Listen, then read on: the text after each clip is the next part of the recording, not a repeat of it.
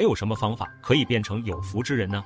我们需要用不失的精神，用无求的方式去修行，福报和好运才会不请自来。所以福报本来就不是求来的，而是在平时的生活中修来的。济公一连三天都没吃饭，饿得心里发慌。老板刚想开始做馄饨，突然肚子疼，想要去厕所。见济公着急吃饭，无奈的只有憋了回去。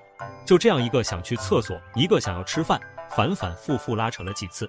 老板的母亲也经常教育他，如果遇到出家人化缘是不能收钱的。本来是给母亲留的包子，老板也同意分给济公一个。济公咬完一口包子，就偷偷挑走了老板的担子。老板见状，顾不得上厕所，慌忙追上济公。在回头看向厕所的时候，墙壁也就在此时轰然倒塌了。其实，真正决定你福报多少的，正是你所种下的因果。只有多种善因，才能招来好运。